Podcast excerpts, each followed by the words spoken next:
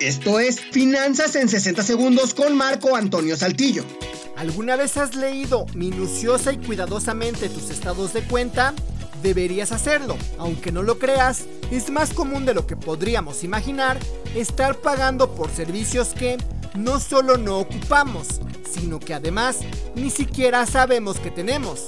Hay muchos cargos que tenemos domiciliados en nuestras tarjetas que aceptamos por error o que se incluían en otros servicios que contratamos o que simplemente seguimos pagando servicios que ya ni siquiera sabíamos que teníamos. Los casos son muchos, pero los más comunes ocurren cuando hacemos compras por internet. En ocasiones, por usar un servicio en línea, nos damos de alta, registramos nuestra tarjeta, ocupamos el servicio por una o dos veces, pero resulta que los cobros no siguen llegando mes a mes. Casi siempre, este tipo de servicios cobran tarifas muy bajas, justamente para que no llamen nuestra atención y no las cancelemos.